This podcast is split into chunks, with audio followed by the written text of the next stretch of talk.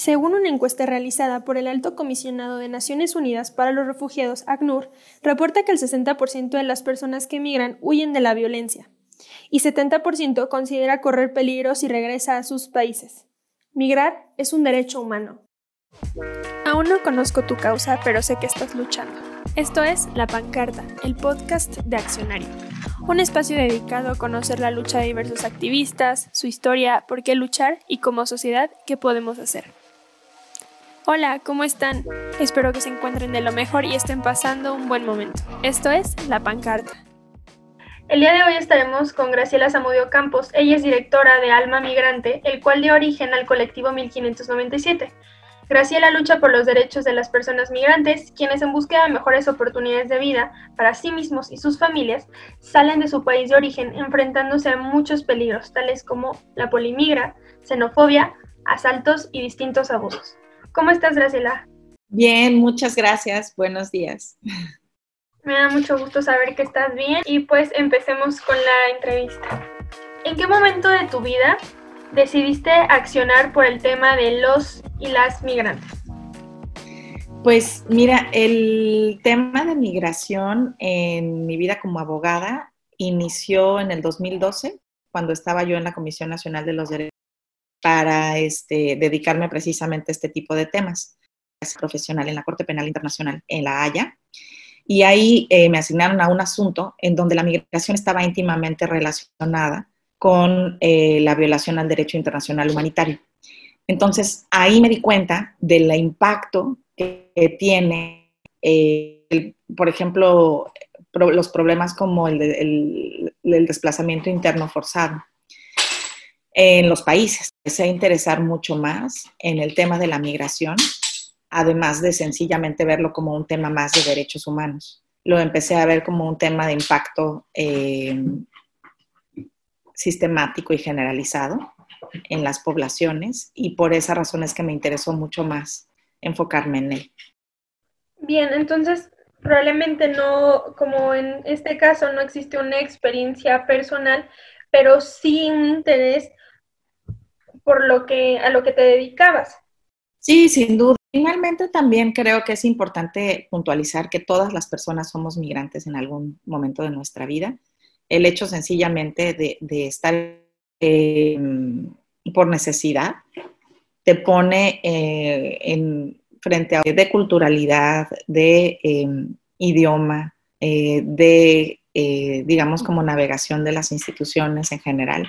Entonces, creo que es muy importante ser empáticos con las personas que llegan a nuestro país en esas circunstancias. Digamos que es una combinación de, razones y sobre todo creo que elegir una causa en donde defender los derechos humanos em, de las personas migrantes tiene como consecuencia necesaria que los, que los derechos humanos de las personas nacionales también se vean protegidos cuanti más creo que es una cosa muy importante que, que nos permite definir eh, que queremos dedicarnos a eso, ¿no? Bueno, me permitió definir eso.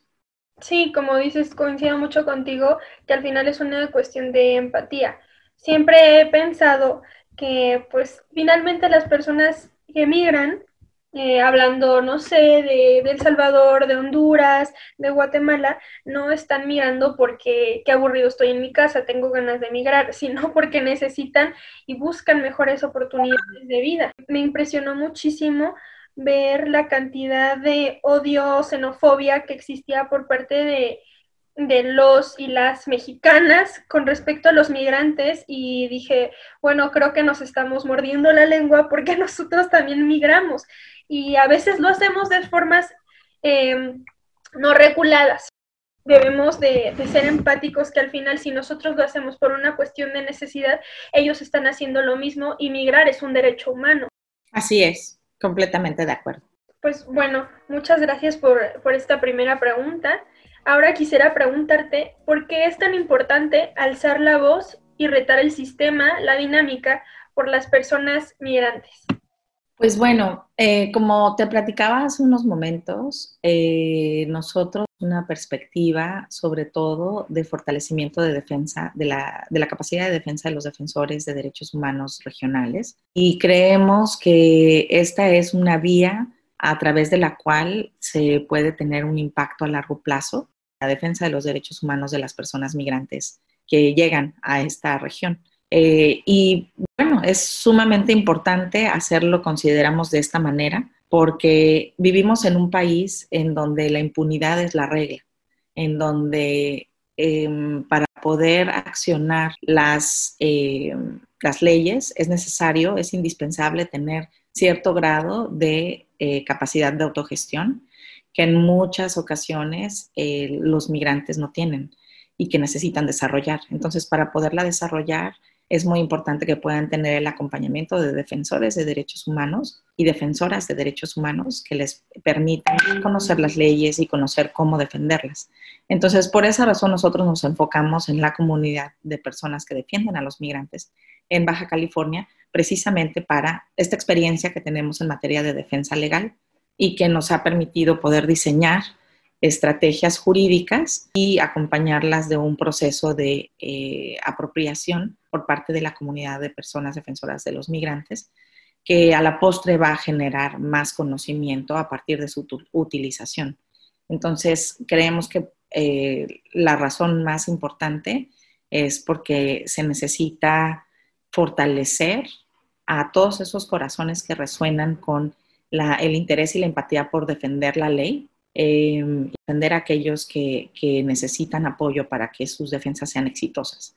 Eh, y de esta manera es que podemos eh, promover ética y políticamente hablando con, los, con los derechos que tenemos todas las personas. Creemos que nuestra actividad promueve el crecimiento de comunidades que se van a encargar de que la ley sea respetada por encima de todo lo demás. Y esto es algo que necesitamos mucho en México en prácticamente cualquier sector. Eh, el hecho de que nos enfoquemos al sector de la migración tiene también como efecto que podamos eh, todos y todas darnos cuenta de que somos parte de la misma población que tiene la protección de los derechos que establece la Constitución y los tratados internacionales en territorio mexicano.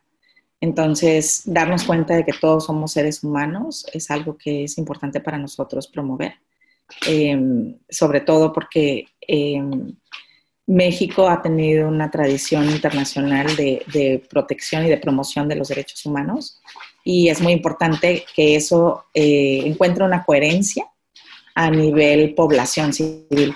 Hay que fortalecer conocimiento de los defensores que es muy importante que sientan esta vocación, este amor, porque creo que de ahí parte que puedas defender y hacerlo como más aguerridamente, como con esa lucha, esas ganas de, de que se respeten los derechos humanos, que de verdad parece que es muy sencillo decirlo, respeten los derechos humanos y debería ser así, debería ser así tal cual, pero eh, pues bueno, México, ¿no? Entonces es, un poco complicado. Tienes toda la razón. O sea, una cosa muy importante eh, que estás mencionando y que también este, forma parte, digamos, de nuestros principios, es que nosotros confiamos plenamente en la creatividad y la pasión que tienen las personas defensoras de derechos humanos de los migrantes para hacer eso, defender a los migrantes. Em, y nosotros lo que hacemos es llevarles herramientas eh, transmitírselas y ayudarles a que puedan utilizarlas de forma independiente de nosotros, de forma eh, que no necesiten, o sea, que buscamos que nuestras acciones los hagan independientes de nuestras acciones en el futuro, para que entonces eh, haya un liderazgo plural en la comunidad de defensores de derechos humanos en el tema que ellos quieren resolver, ¿no?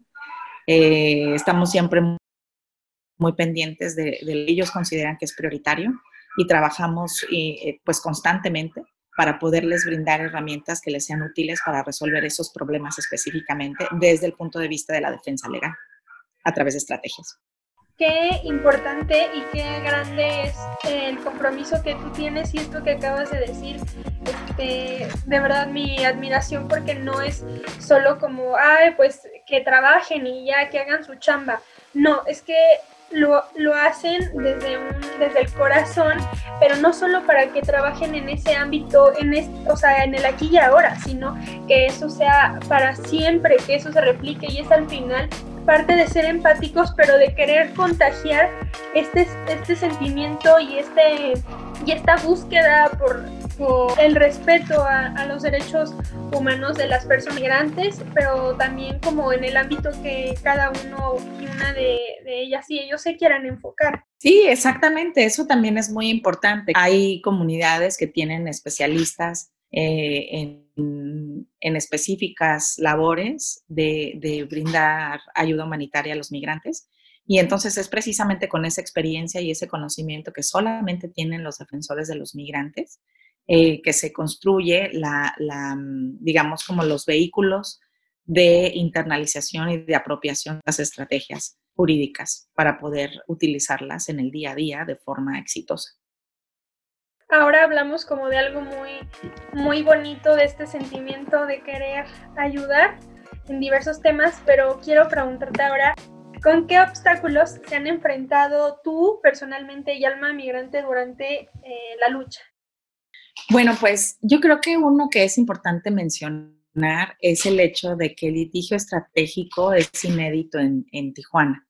En realidad, el litigio estratégico solamente tiene como finalidad eh, promover eh, la defensa y el respeto de la ley por encima de todo lo demás y además levantar los estándares de protección de derechos humanos en una región. Entonces, eh, desde ese punto de vista, pues algunos de nuestros litigios, si no es que todos, han sido tomados, en algunos casos, como eh, ataques a las autoridades y en realidad eso no es lo que pretenden ser. Son herramientas que pretenden darle la oportunidad a los defensores de derechos humanos de tener conversaciones horizontales con la autoridad y no rogatorias respecto de la defensa de los derechos humanos, como pues a través precisamente del uso de la ley para defender estos derechos. Eh, entonces, no, no ha sido sencillo en un inicio enfrentarnos a eh, autoridades responsables que no han aceptado de forma institucional los éxitos de algunos litigios Precisamente un ejemplo es el, alcalde que, fue demandado en la sentencia 1597 del 2018, eh, porque en cuanto salió la suspensión en, diciembre del 2018, eh, pues hizo un, pronunciamiento público quejándose de la resolución del juez y pidiendo apoyo a la comunidad en Tijuana eh, al respecto. y bueno, porque en una tergiversación de la resolución explicó que el juez le pedía que dejara a la policía municipal de hacer su trabajo cuando en realidad está aclarando cuál es el límite de su actuación. Eh, y como consecuencia de, esta, de este mensaje, lo que ocurrió es que nuestras redes sociales se llenaron de mensajes de odio, de lenguaje eh, de odio, e, incluso recibimos una amenaza de muerte eh, por parte de la población en Tijuana, ¿no? Ese fue, digamos, que uno de los, de, las, de los resultados de la comunicación que hizo el alcalde. Y lo que decían era que iban a quemar nuestras oficinas con nosotros adentro, ¿no? Entonces, la realidad de esas amenazas o de lo que deberíamos de preocuparnos por ellas en relación con que se hicieron por Internet, por Facebook y todas esas cosas a veces no son rastreables. Eh, pues esa es una de las eh, razones por las cuales, por ejemplo, eh, nosotros no, seguimos haciendo mucho hincapié en el tema de la suspensión. Y esto demuestra cómo las ideas jurídicas que son innovadoras y que son útiles solamente se convierten en efectivas cuando eh, son arropadas por la comunidad de defensores de derechos humanos. ¿no? Como uno de iniciativas que Alma Migrante eh, tuvo para poder eh, llevar a, la realidad esta resolución es este, pues el hecho de que fue fortalecida por, la aplicación o por la em, participación de defensoras y defensores de derechos humanos de los migrantes regionales de aquí de Tijuana, que decidieron pues poner en práctica la herramienta, llevarla a su propia experiencia personal y crear conocimiento a partir de ella. Eh, y así fue como se creó el colectivo 1597 del 2018. Pero esta es ya una construcción a partir de la experiencia de la comunidad de defensoras y defensores, de los migrantes en Tijuana y eh, sobre todo pues personas que están interesadas desde hace mucho tiempo y que llevan mucho tiempo trabajando para acabar con el abuso policial. Entonces, este, este es un colectivo como otros colectivos que también se dedican a, cumplir con las diferentes partes de, de, la suspensión. Bueno, más que cumplir, ayudar a la autoridad a cumplir con las diferentes partes de la, de la suspensión. Son eh, creaciones comunitarias que demuestran que es posible colaborar con las autoridades por un bien común y el bien común es precisamente el cumplimiento de las resoluciones de los jueces. Entonces, este escenario eh, nunca sería posible si no hubiera una comunidad detrás respaldando eh, pues el trabajo que hacemos en Alma Migrante. Y así es como existe una relación dicotómica de respaldo entre todos nosotros y nosotras. Parte de los obstáculos con los que se han enfrentado es obvio el odio por parte de la sociedad, pero también es el problema de que no se quieren cumplir, hay odio, ¿no? Y que cuando se pide que se cumplan. El verdadero obstáculo ha sido eh, un tema de acceso a la información. Esta es una resolución que se enfoca específicamente en el acceso a la información de la población en Tijuana y en defender este derecho que tienen a saber cuando la autoridad está haciendo algo ilegal. En este caso, pues el acto reclamado fue un pronunciamiento público en donde el entonces alcalde em, manda un mensaje a la población en Tijuana en un tema de moción de orden y les dice que se deben de tranquilizar porque el plan con la población migrante centroamericana que estaba en este momento en ese momento en Tijuana era em, que la policía municipal los detendría y los llevaría a migración para su deportación. E incluso llamaron a la población en Tijuana a hacer denuncias de eh, migrantes que fueran sospechosos y entonces para poderles aplicar este proceso. Entonces el hecho de que nosotros escuchamos esto, pues digo, esta es una práctica que en Tijuana ha ocurrido durante muchos años y obviamente nos estaba preocupando que siguiera ocurriendo, pero específicamente lo que nos detonó a presentar esta, esta demanda ante el juez fue no permitir que la población en Tijuana siguiera creyendo eh, o empezara a creer que esto era legal. Em, y eso es precisamente lo que defiende esta resolución, poderle dar su derecho a la población tijuanense de saber cuando una autoridad está haciendo algo que es ilegal. Las resoluciones del, del 1597, el juez primero de distrito en materia de amparo y juicios federales, Alexis Manríquez Castro, hace una explicación de por qué son, es ilegal eh, este tipo de actuar. Ningún tipo de autoridad municipal tiene facultades para entregar a migración a las personas extranjeras que detienen. Entonces, al dejar esto claro, también eh, puntualiza que no pueden pedirles eh, documentos migratorios, tampoco los pueden detener por no tenerlos. entonces, esta clarificación que hace el juez sobre lo que sí puede hacer, no puede hacer la autoridad, es lo que restituye en muchos sentidos el derecho de la población en Tijuana eh, de acceder a información eh, y sobre las limitaciones de las autoridades. Pues precisamente esto es lo que estamos como colectivo que integramos, como colectivo 1597, estamos eh, promoviendo que la población en Tijuana se entere de que lo que siempre han creído que es legal y sobre todo después del mensaje de la autoridad más eh, importante en el municipio en el 2018, eh, pues creían que era legal, ¿no? Entonces en realidad es ilegal. Tenemos mucha fe en que va a generar un cambio de circunstancias orgánico, porque Tijuana es una ciudad construida por migrantes, es una ciudad de mucha solidaridad con las personas en contexto de movilidad humana y siempre lo ha sido así, ¿no? Siempre ha sido tradicionalmente eh, eh, de, acogimiento y de arropamiento de migrantes. No solamente fiamos en que Tijuana es una ciudad en donde a las personas les gusta que se proteja la ley, que se defienda la ley encima de todo lo demás. Lo que sí es muy importante es que nadie tiene por qué sufrir una doble sanción solamente por ser extranjero eh, al ser llevado además a las instituciones de migración para su deportación. Es decir, nadie merece tener una doble sanción por cualquier cosa que haya hecho solamente por ser migrante. Sí, porque eso habla de un odio, ¿no? De xenofobia, así como, no, pues doble. Ahora, porque es migrante, que le toquen dos. Y que no tiene sustento. pues jurídico, decir esa persona se ve sospechosa, parece migrante, voy a marcar para denunciar. Que entonces lo que estaban haciendo que la población tijuanense se convirtiera en cómplice de esta ilegalidad, de que en cuanto la población en Tijuana se entere de que esta forma de actuar de las autoridades es ilegal, van más bien a alentar que la ley se cumpla. Y esto de, de la policía se llama la polimigra, ¿cierto? Sí, sí, sí. Es un concepto precisamente eh, traído a la mesa por el colectivo 1597 en la construcción de la campaña de comunicación social. Es un concepto que refiere a todas las acciones que realiza la policía municipal sin tener facultades para hacerlo y que en realidad corresponden a las autoridades migratorias. Entonces, por esa razón es polimigra, es policías y migración en una misma autoridad. Les avisamos a la gente que nos está escuchando que la policía municipal no tiene eh, facultades para actuar como agentes de migración.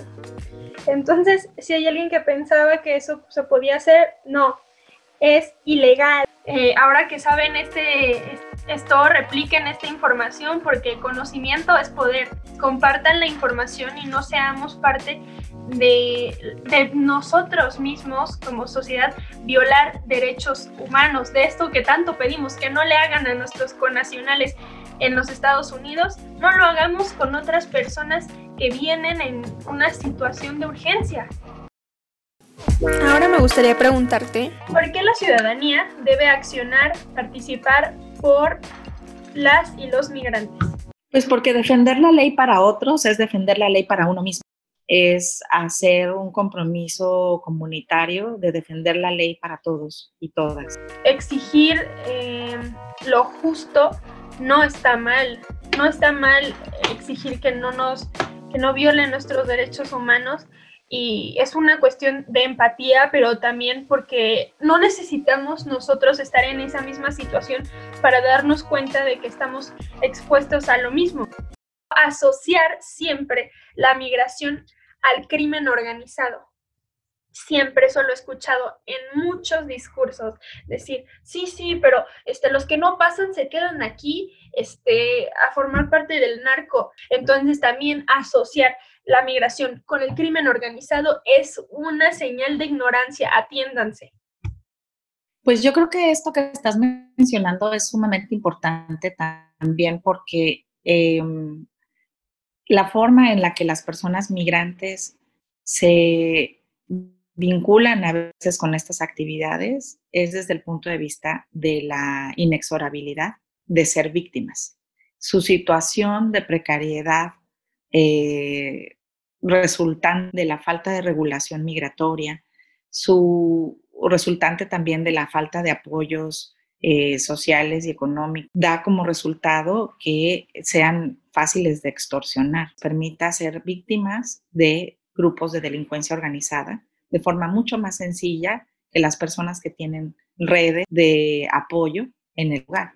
Eh, las únicas redes de apoyo en el lugar, en cualquier lugar en donde una persona migrante está, es la comunidad de defensoras y defensores de derechos humanos que los atienden todos los días. Entonces, fuera de esas personas, las demás personas en México probablemente no saben ni siquiera cuando están eh, frente a una persona en contexto de migración. Y creo que el hecho de que México sea tan eh, indiferente respecto al tema de la migración, los deja aún en mayor eh, estado de vulnerabilidad y esto hace que sean víctimas de del crimen organizado de forma más eh, recurrente y de forma más sencilla y de forma impune también, porque el hecho de invisibilizar a personas que están en nuestro territorio hace que también invisibilicemos los problemas a los que se enfrentan y que además no tienen ningún tipo de apoyo para, para acabar con esos riesgos son riesgos que tienen que enfrentar absolutamente solos.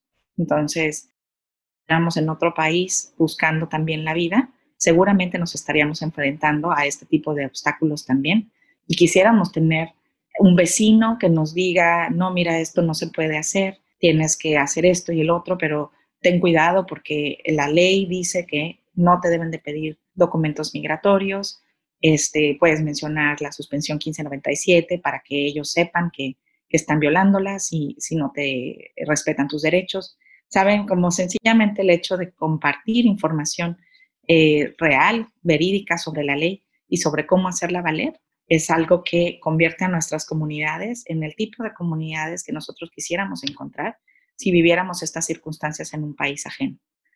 comunidades que nos ayuden a, que podamos ser protegidos por la ley del país en el que todas y todos estamos. Y ese es el tipo de México que nosotros siempre hemos sido. Esa es el, gran, la gran aportación del juez primero de distrito en materia de amparo y juicios federales eh, en el estado de Baja California, el poder revelarle a la población en Tijuana que la ley no permite que se em, entregue a migración a las personas migrantes que la policía actividad normal.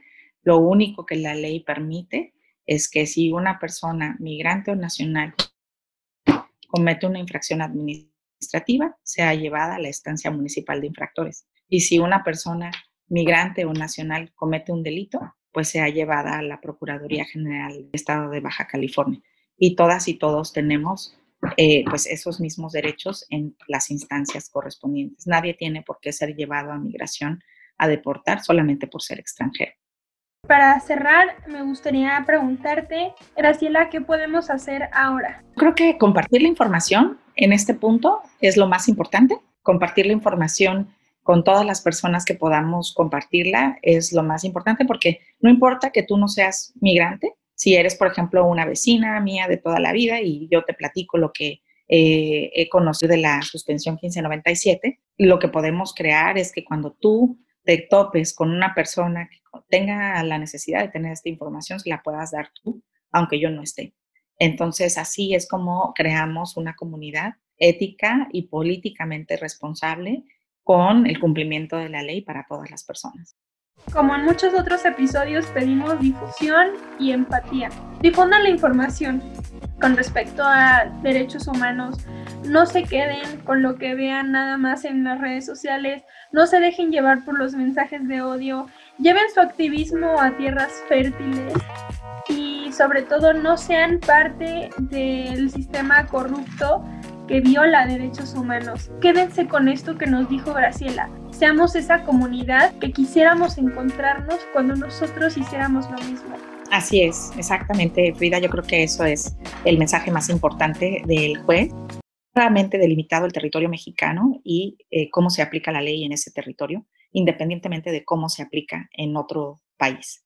Eh, y esto tiene un efecto antropológico sumamente importante enaltece la soberanía de la ley mexicana en un lugar que pretende ser eh, influido por una política migratoria extranjera de violación de derechos humanos de los migrantes. Entonces, el hecho de que una autoridad mexicana es muy importante porque esa es la voz de la ley de México, resonando en el extranjero. Muchas gracias, Graciela, gracias por, por tu tiempo, por estar aquí. Muchas gracias por escuchar la pancarta. Soy Frida y recuerden si son activistas y desean compartir su historia y causa, estamos aquí para ustedes. Somos Accionario y nos vemos el próximo episodio.